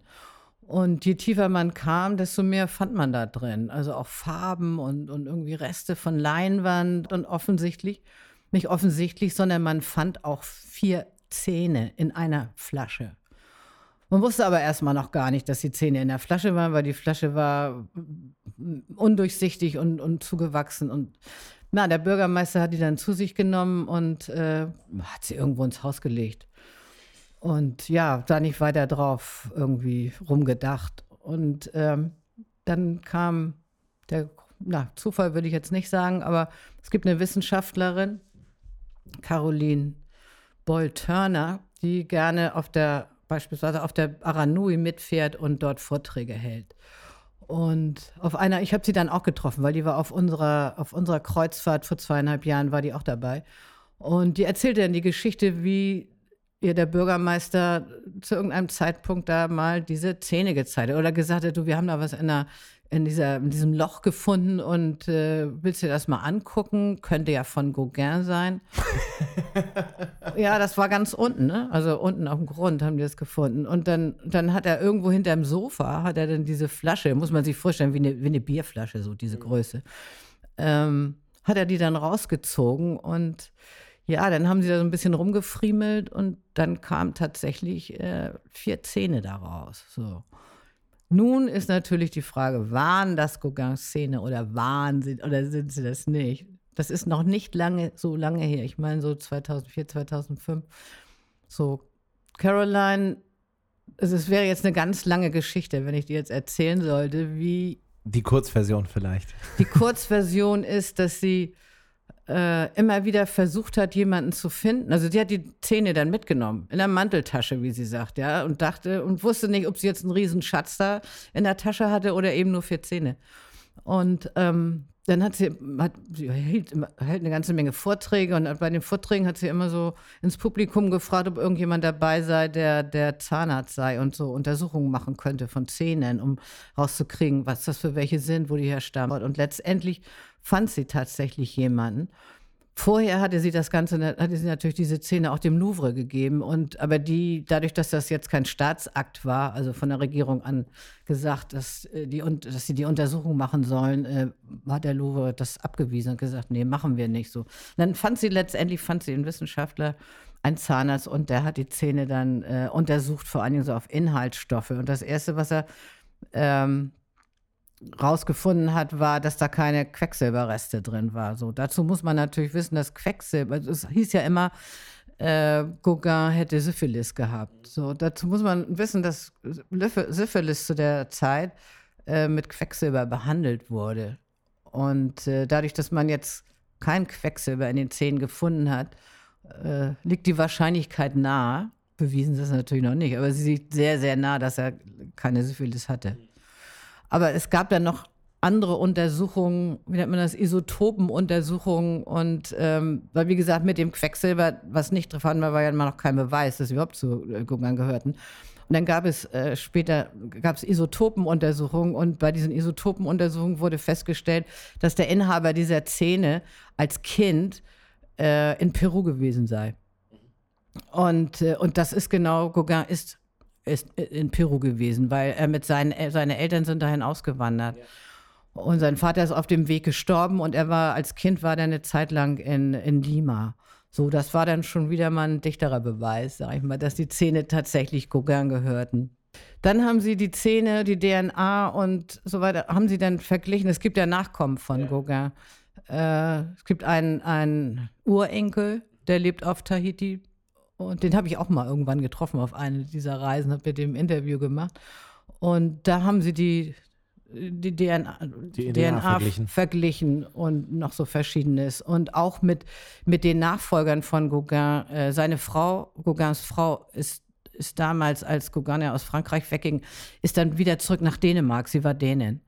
Und da gibt es natürlich auch Nachfolger. Also, und das hat man alles miteinander verglichen. Und äh, es ist sicher, dass das Gauguin-Szene sind. Das muss man mal sich auf der Zunge zergehen lassen. Bengt Danielsen reist mit ähm, Thor Heyerdahl nach Haiti, Tahiti und ihm ist es zu verdanken, dass dieses Haus nachgebaut werden kann. Durch diese Zeichnung des Hauses findet man raus, es gibt diese Grube. Durch einen Zufall findet man in dieser Grube diese Flasche. Diese Flasche gerät in komplette Vergessenheit und dann kommt raus, es ist äh, einer der bekanntesten Maler ähm, des 19. Jahrhunderts. Es sind die Zähne von Paul Gauguin.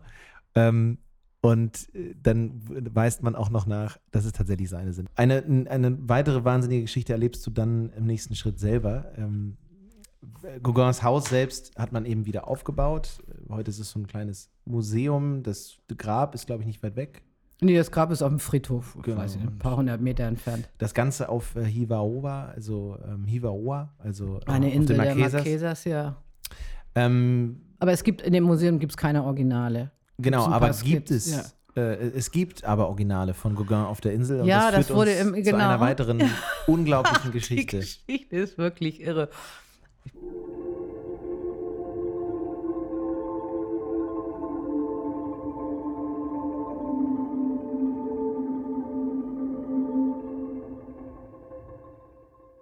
Bevor ich, bevor ich das letzte Mal äh, nach Französisch-Polynesien geflogen bin, war ich auf der ETB, die große Reisemesse in Berlin, und traf dort den Sales- und Marketing-Manager von den Intercontis äh, auf Tahiti und, äh, oder in Französisch-Polynesien, Pierre Lissage.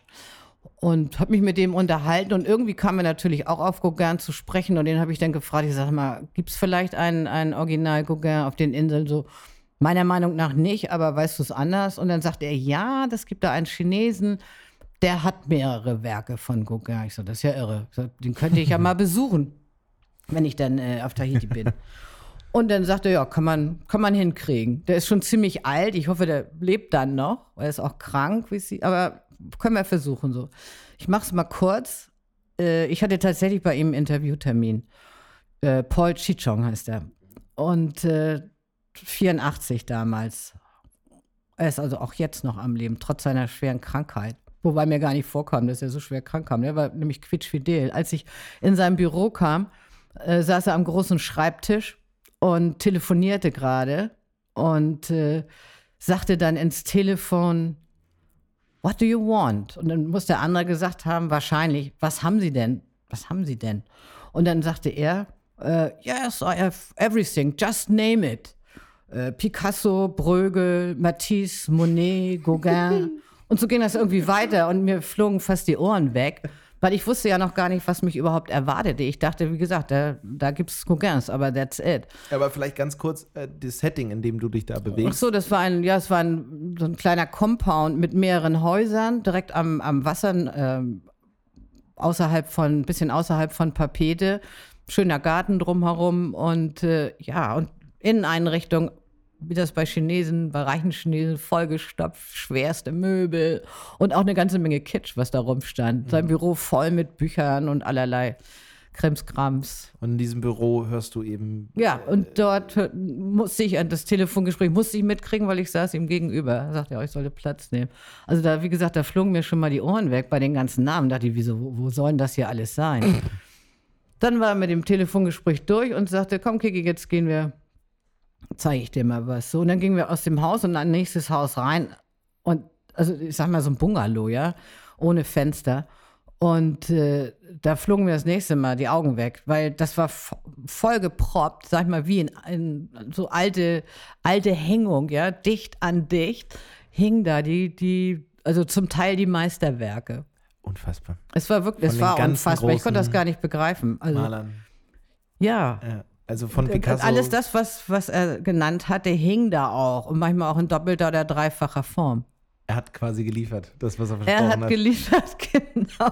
Das Ding war, dass er seine, seine, seine Sammlung, äh, die 350 Werke beinhaltet, äh, dass er sie verkaufen wollte. Und zwar, oder loswerden wollte eigentlich, weil seine Kinder interessierten sich dafür überhaupt nicht.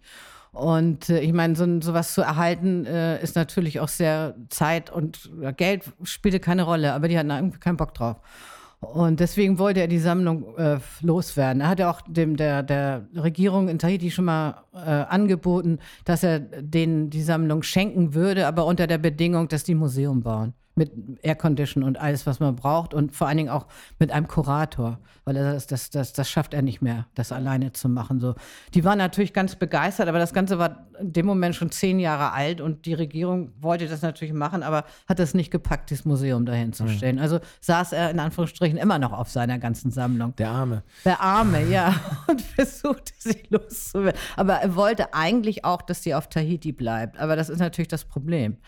Äh, weil du musst da ein, ein ordentliches Haus hinstellen, das muss richtig gut airconditioned sein und es muss gesichert Ich sein. wollte gerade sagen, weil wenn du das so erzählst, ich meine, den, den äh, kunstbegeisterten ZuhörerInnen unserer, unseres Podcasts äh, sei vielleicht dann an der Stelle zumindest die Info gegeben, er hat es, äh, sagen wir mal, nach allen Standards aufbewahrt. Also es klingt natürlich nicht so und es ist an sich, macht es die ganze Sache nicht, äh, nicht weniger verrückt, aber er hat zumindest dafür gesorgt, dass diese Kunst da nicht verfällt und nicht einfach Genau. nur rumhängt, sondern er hat es gesichert und Er hat es äh, gesichert, ja. Wobei mit der Sicherung, die war auch, wie er sagte, relativ neu, weil in früheren Zeiten, wenn er so Freunden mal seine ganze Sammlung, also die Sammlung war auch nicht nur in einem Haus, die zog sich über drei Häuser. Und äh, früher war die eigentlich gar nicht gesichert. Und er sagte öfters, ja, wir sind dann mal mit Freunden dahin, da haben wir auch nicht einen getrunken. Und äh, naja, als wir dann ins Bett gingen, haben wir auch die Türen aufgelassen. so, das war aber dann später, meine, es muss sich jedenfalls auf den Inseln rumgesprochen haben, dass da was ist, ja. Aber er sagte dann auch, wer soll hier was klauen? Ich meine, klauen geht, aber das muss von der Insel runter.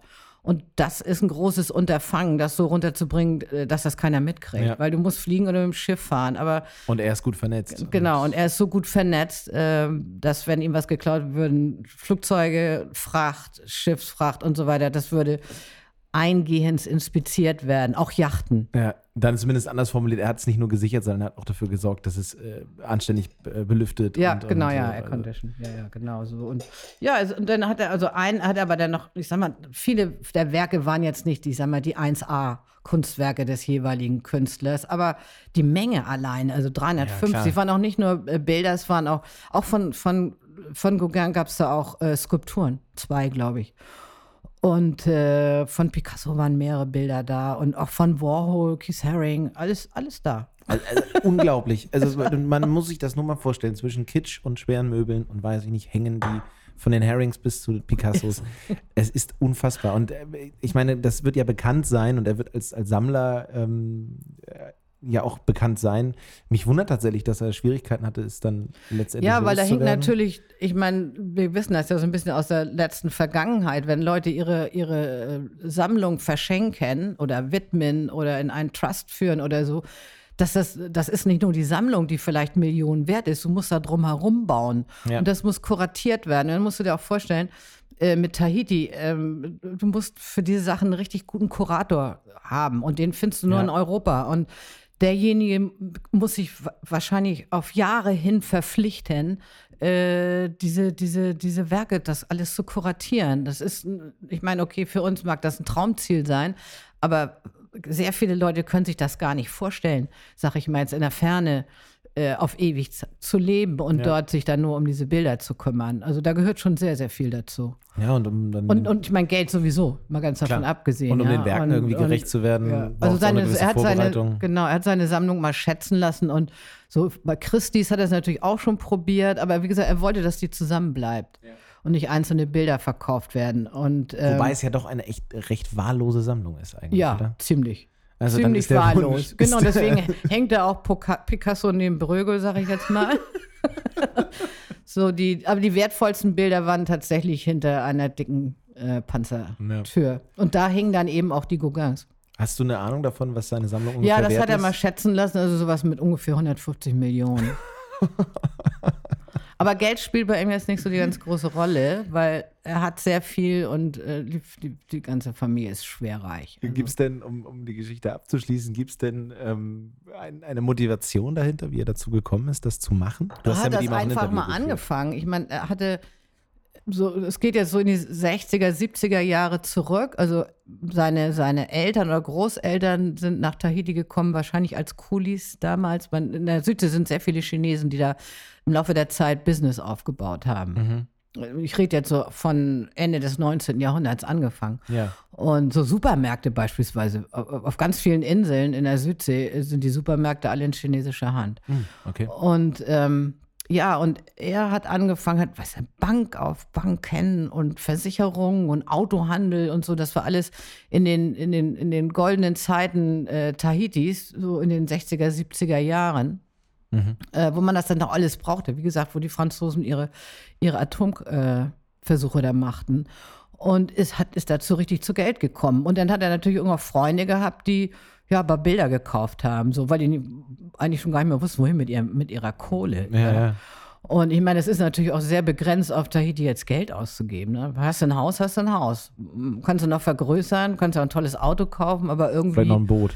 Genau, und irgendwie so der, den Drang in andere Länder, den hatte er, glaube ich, gar nicht. So, und dann hat er aber mal, gereist ist aber trotzdem. Und ja, dann hat er mal angefangen, ein Bild zu kaufen. Ich weiß jetzt nicht mehr genau, es- vielleicht war sogar Gauguin eines der ersten Bilder, das weiß ich nicht mehr. Jedenfalls, ähm, dann hat er festgestellt, dass, äh, dass dieses und noch zwei, drei andere Bilder innerhalb von zwei Jahren immens im Wert gestiegen sind. Ja. Also er hat das Ding eigentlich nur so mehr aus kommerziellen Gründen gekauft. Er dachte, okay, damit kann man, ne? Wertsteigerung. Erklärt Und- vielleicht auch die Wahllosigkeit der Sammlung. ja, genau. So was immer er kriegen konnte, was gewissen Wert und Wertsteigerung versprach, hat er dann gekauft. Da ist ein Picasso natürlich eine, genau. eine schlaue Anlage. Ja, genau. Die wahrscheinlich in den 60er Jahren äh, noch deutlich günstiger zu haben war. ja. Ne? Und äh, ja, so und dann, aber irgendwann fing er auch mal an, richtig Gefallen daran zu finden. Und äh, ja, und hat dann einfach weiter gesammelt. Und er sitzt auch heute noch gerne, also gibt so schön in jeder Galerie, äh, in jedem Haus gibt es so ein richtig fettes Ledersofa, sitzt er da, trinkt seinen Cognac und, und guckt sich seine Bilder an, ja. Eigentlich auch ganz schön, aber Und, Wahnsinn. Ja, also er, hat, er, hatte, er hatte sieben Gauguins. Und jetzt hat er, ich glaube, da sind jetzt noch drei oder so. Die, die, die großen Werke, die, die er noch hat, das sind ähm, Aquarelle und, und Skizzen. Und äh, die großen Werke, die hat er verliehen. Ich glaube, ich weiß jetzt nicht genau wohin, aber im Louvre ist, nee, ich glaube, Musée d'Orsay in, äh, in, in Paris und äh, ich glaube, in Chicago ist eins. Müssen Also wir sie, sie ja. sind der Öffentlichkeit zugänglich. ja, genau. Wie alt ist er jetzt ungefähr? Jetzt ist er 86. Und wie ich gerade, ich habe nämlich eben noch mal den Pierre Lesage kontaktiert und der sagte mir, ja, der ist noch da.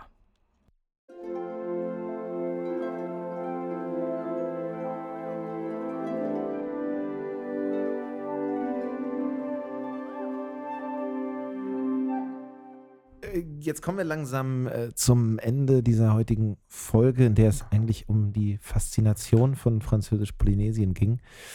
Und wir hatten jetzt genug Beispiele von Leuten, die ähm, ihr Glück da gesucht haben und die so fasziniert waren und so begeistert waren von diesem Mythos, dass sie sich da niedergelassen haben. Genau. Ein weiterer Prominenter in dieser Reihe von Menschen, die die Faszination dann suchen, ist äh, Marlon Brando. Und Marlon Brando steht im direkten Zusammenhang mit Französisch-Polynesien durch die Verfilmung Meuterei auf der Bounty, in der er Fletcher Christian spielt, der gegen seinen Kapitän William Bly meutert. Und diese bekannte Geschichte kennt man hier aus Büchern, aus Filmen. Und äh, einer dieser, äh, der bekannteste Film, Meuterei auf der Bounty, ist eben auch mit Marlon Brando. Und Marlon Brando war auch sehr fasziniert. Ja, genau. Von Und zwar das, Polynesien. genau, das geht auf die Verfilmung zurück in den 60er Jahren. Äh, Das ist ja letztendlich auch eine Liebesgeschichte, die eigentlich keine, also jedenfalls so wie der Film, ne, wie der Film spielt. Und ähm, Marlon Brando, seine Gegenspielerin, Vaimiti hieß sie, glaube ich, äh, im Film. Ähm, der hatte sich aber dann tatsächlich in die Frau verliebt und auch in die Inseln und ist dann eigentlich auch gleich da geblieben. Und sagte, ich kaufe hier mal eine Insel. So, und dann hat er sich irgendwie umgeguckt und hat tatsächlich eine Insel gefunden, die unbewohnt war. Ein Atoll, was gar nicht weit weg liegt von Tahiti. Also man kann da sogar mit dem Schiff rüberfahren. Aber mit dem Flug dauert das äh, ungefähr eine Viertelstunde. Und dieses Atoll heißt Titiaroa. Und das hat er gekauft, hat er auch eine ganze Weile wohl gelebt und immer mal hin und her. Und dieses, diese Insel Titiaroa ist immer noch im Besitz der Familie Brando. Und Marlon Brando hat damals immer schon äh, gedacht, also man muss dieses wahnsinnige Ökosystem, diese Schönheit der Insel muss man bewahren und nur ganz wenigen Leuten zugänglich machen. Und er hat damals schon ein, äh, so, ein kleine, so ein kleines Hüttenresort da drauf gebaut. Witzigerweise, als ich das erste Mal auf Tahiti war, war ich da auch schon. Also 1984. Da standen tatsächlich nur so ein paar Hütten, die konnte man mieten. Und sonst war dieser, dieser Korallenriffring äh, war völlig unbewohnt. Also nur eine einzige von diesen Motus. Äh, da standen die Hütten drauf und manche Inseln waren voll mit, mit Seevögeln, die da gebrütet haben und überall dichte Palmen und dann die riesigen Krabben. Es gibt diese Coconut Crabs, die werden also bis zum halben Meter im Durchmesser. Schmecken sehr gut, aber stehen eigentlich unter Naturschutz. So, jedenfalls ähm, hat er immer diese Idee mit dem Naturschutz gehabt, aber hat das nie realisieren können, aus verschiedensten Gründen. Und diese Insel lag sozusagen lange Zeit brach, äh, bis, dann, bis dann jemand kam, Richard Bailey, der die Idee hatte, diese Insel zu, äh, dann ein, ein Hotelresort drauf zu bauen. Der kannte auch Marlon Brando und der wusste auch, ähm, wusste auch dieses, sein, das Bemühen von, von Brando, ähm, das Naturschutz, also das alles zu erhalten. Also und sozusagen ein Resort genau, zu bauen, was, so, was genau. auch Und, der, der, genau, und. Richard Bailey hat dann das Resort, das heißt auch The Brando, hat es dann entwickelt. Und es sieht heutzutage so aus, äh, das sind, ich glaube, 25 oder 30 äh, Villen, sehr groß, mit eigenem Pool. Und äh, ja, zwei Restaurants drauf. Ist sehr, sehr teuer. Kostet ungefähr 3000 Euro die Nacht, plus, plus. Aber alles inklusive. Oh je. ist sehr beliebt bei, bei, bei Hollywood-Stars, weil dort können sie abgeschieden äh, Ferien machen. Kommt kein Mensch hin, es, es gibt keine Paparazzi und äh, ja, viele von denen sind da also große Schauspieler, die da eben mit Familie Urlaub machen. Und jetzt hatten wir auf der letzten Reise eben auch die Gelegenheit, da, da hinzufahren, um das mal anzugucken, weil ich darüber auch einen Bericht schreiben sollte. Und äh, aber hab, dann habe ich was wirklich richtig Interessantes entdeckt, äh, mal abgesehen von dem Wahnsinnsluxus, der dort geboten wird, äh, dass die, dass das ein Ökoresort ist. Also dieses Luxusding ist tatsächlich nach ökologischen Maßstaben wird das geführt. Fängt damit an, dass der dass sie das, äh, ihr, ihr Wasser holen sie aus der Tiefsee. Da haben die ein, ein, ein System erfunden aus 200 Meter Tiefe, wird Frischwasser geholt.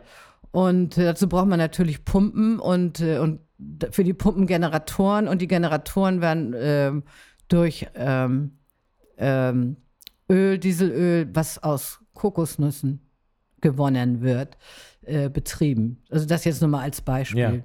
Also dieser ökologische Grundsatz liegt Genau. eigentlich dem Ganzen irgendwie zugrunde einfach.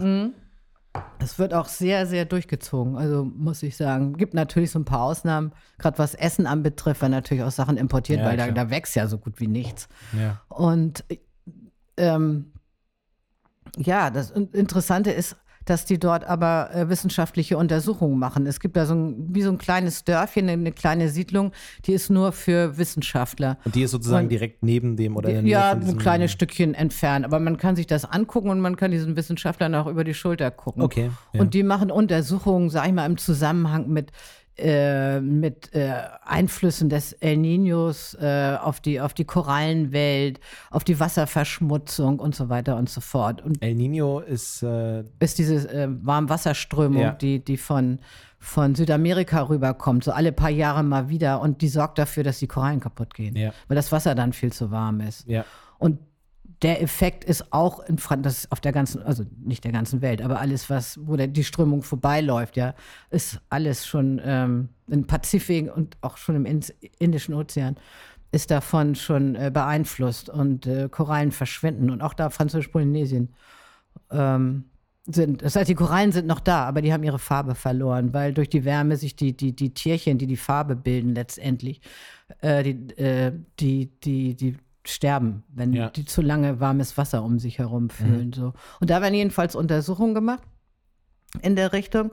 Also als Wissenschaftler, wenn man so ein Projekt hat, dann äh, kann man dahin, das wird dann auch unterstützt. Also die, die Gewinne, die äh, aus dem Ressort gezogen werden, die werden unter anderem in diese wissenschaftlichen Untersuchungen gesteckt. Sehr interessant. Und eine ganz spannende Geschichte zum Schluss. Äh, die haben dort auch einen Weg gefunden, äh, der Mückenplage Herr zu werden. Die wirklich extrem. Die, ist, ist die war, echt extrem. Ja, die war extrem. Äh, die war natürlich jetzt nicht nur in dem, in dem Resort, sondern auch auf den anderen ja, Motus, also auf den ganzen, äh, das sind insgesamt sind es, glaube ich, zwölf oder dreizehn äh, Inseln, die diesen, diesen Korallenring ja. da bilden, ja. mit den Palmen drauf, so. Und überall unglaublich viel Mücken, so. Und dann hat man, ähm, ja, hat man, hat man etwas gefunden. Also die Idee eigentlich stammt sogar tatsächlich aus Tahiti, äh, aus einem Institut Pasteur. Die haben dort Versuche gemacht, äh, Mücken unfruchtbar zu machen, und zwar um gegen Dengefieber vorzugehen. Mhm. Und war damit sehr erfolgreich. Eine furchtbare Krankheit. Ja, genau. War damit sehr erfolgreich und das hat sich auch inzwischen weltweit herumgesprochen äh, dass das erfolgreich war und wie man das machen kann. Jetzt ja? würde manch, so. äh, manch sagen wir mal, würde man vermuten, dass so wie der Mensch drauf ist, man da einfach Pestizide nutzt. Aber ja, das, das ist eben genau, genau das Ziel das, gewesen, das nicht zu genau, tun. Genau, das Ziel gewesen, das eben nicht zu machen. Deswegen derjenige, der äh, diese, äh, äh, diese Entfernung der Mückenplage unter sich hat, der ist auch im äh, Institut äh, Pasteur, weiß nicht, Vizedirektor die Oberste ist übrigens die Tochter von meiner alten Schulfreundin. Ach, guck Auch an. ganz witzig. Auch ja, genau, da kreuzen sich Am dann wieder Welt, Wege. Genau, Wege kreuzen, kreuzen sich dann sich. auch wieder Wege. Und äh, ja, wie gesagt, die Technik ist so, dass sie den, den, den männlichen Mücken das Fortpflanzungsorgan entfernen. Ja. Und äh, die leben aber weiter. Also ich weiß nicht, wie man das macht, aber es funktioniert. Aber was man dann dort, oder was wir dann dort gemacht haben, wir sind mit so einem Plastikeimer, in dem ungefähr 1000 männliche Mücken saßen, sind wir da in den Busch gegangen und äh, haben den Eimer aufgemacht und Hervé, also das ist der der, Wissenschafts, ja. äh, der Wissenschaftler sagte, okay, jetzt sieht es nämlich so aus. In den Büschen sitzen die sexbereiten Weiber und warten auf ihre, auf die, auf die Herren. Und äh, ja, mit dem Sex geht ab, aber es passiert nichts. Also die pflanzen sich nicht fort. Ja. So und so nach und nach und ziemlich schnell, weil Mücken haben ja auch keine besonders lange Lebensdauer, Klar. Äh, sterben die aus. Wahnsinn. Also wirklich Wahnsinn. Und das ist da, also das ist noch nicht auf, also als ich da war vor anderthalb Jahren, hatten die es noch nicht geschafft, auf allen äh, Motus, also Korallenkalkinseln, das auszurotten, aber die waren schon sehr weit. Ja, und äh, es mag ein wenig grausam anmuten, aber am Ende des Tages ist das einzige Ziel gewesen, das Dengue-Fieber, ähm, ein, ein, wirklich eine schlimme Viruserkrankung einzugrenzen, zu bekämpfen. Und mit Erfolg. Ja. Also es mag ein extremer Eingriff sein in, in, in, die Ökologie vor Ort, aber es hilft eben dabei, dieses, diese furchtbare Krankheit, die jährlich fast 50 Millionen Menschen, glaube ich, betrifft, ähm, einzugrenzen, einzudämmen genau. und zu bekämpfen. Genau. Und man kann, also so die, die Methode, die sie unten erfunden haben, lässt sich eigentlich weltweit auch nachvollziehen, weil die, wie ich gehört habe, ich sage, kann man das nicht auch woanders machen, andere Ökoresorts oder wie, wo auch immer. Also jetzt mit den Mücken. Ich meine, auf Tahiti, also auf Tetiaroa war kein Denge. Ja. Es ging nur darum, der Mückenplage Herr zu werden. Und dann sagten, ja, ist eigentlich gar nicht das große Problem, weil die Mücken lassen sich im Eimer transportieren. Ja. Und die, so lange leben die. Also man könnte so, weiß ich nicht, ein paar tausend männliche, unfruchtbar gemachte Mücken, kann man auch ans andere Ende der Welt fliegen, ja. Was, ich sag jetzt mal Malediven oder, Ja. weiß nicht, Thailand oder ja, sonst klar. wohin, ne? Geht. Ja. Ist gar nicht mal mit so einem großen Aufwand verbunden. Da werden die Mücken eiskalt betrogen. Um, Ja. ihr- um ihren Spaß. Aber ich glaube, zu unserem Glück, ja. Ja, wahrscheinlich. Und ich meine, es ist ja auch angenehm, weißt du, wenn, wenn woanders werden überall äh, Pestizide eingesetzt und äh, gerade in Hotels, ne, in den ganzen Hotelanlagen, äh, in tropischen, wo Mücken sind, wo überall Mücken sind, äh, wird gesprayt bis zum geht nicht mehr. Hm. Ja, also wird man im Endeffekt dem, was Marlon Brando sich vorgestellt hat, auch noch Genau. Eine wirklich kuriose Geschichte, viele kuriose Geschichten heute in dieser Folge. Ähm, Das vom großartig. Ende der Welt. Und das vom Ende der Welt, ja. Von einem der Was- schönsten natürlich. Was wir, äh, zwei Lehren ziehe ich mit. Erstens, ähm, um nach Tahiti zu kommen, für mich wird es wahrscheinlich finanziell in nächster Zeit erstmal nichts. Aber entweder Wissenschaftler werden, Reisejournalistin werden oder ähm, äh, Kunst interessiert zu werden. Aber das würde ja bedeuten, dass man auch wieder das Geld braucht. Es wird also wahrscheinlich nichts. ähm, alles in allem aber ein, ein großartiger Ausflug in eine wirklich faszinierende Welt. Und ähm, ich bedanke mich sehr. Das war großartig, das war toll. Und ähm, ja, vielen Dank. Bis zum nächsten Mal. Hat mal wieder Wahnsinn Spaß gebracht. Ich hoffe, euch auch.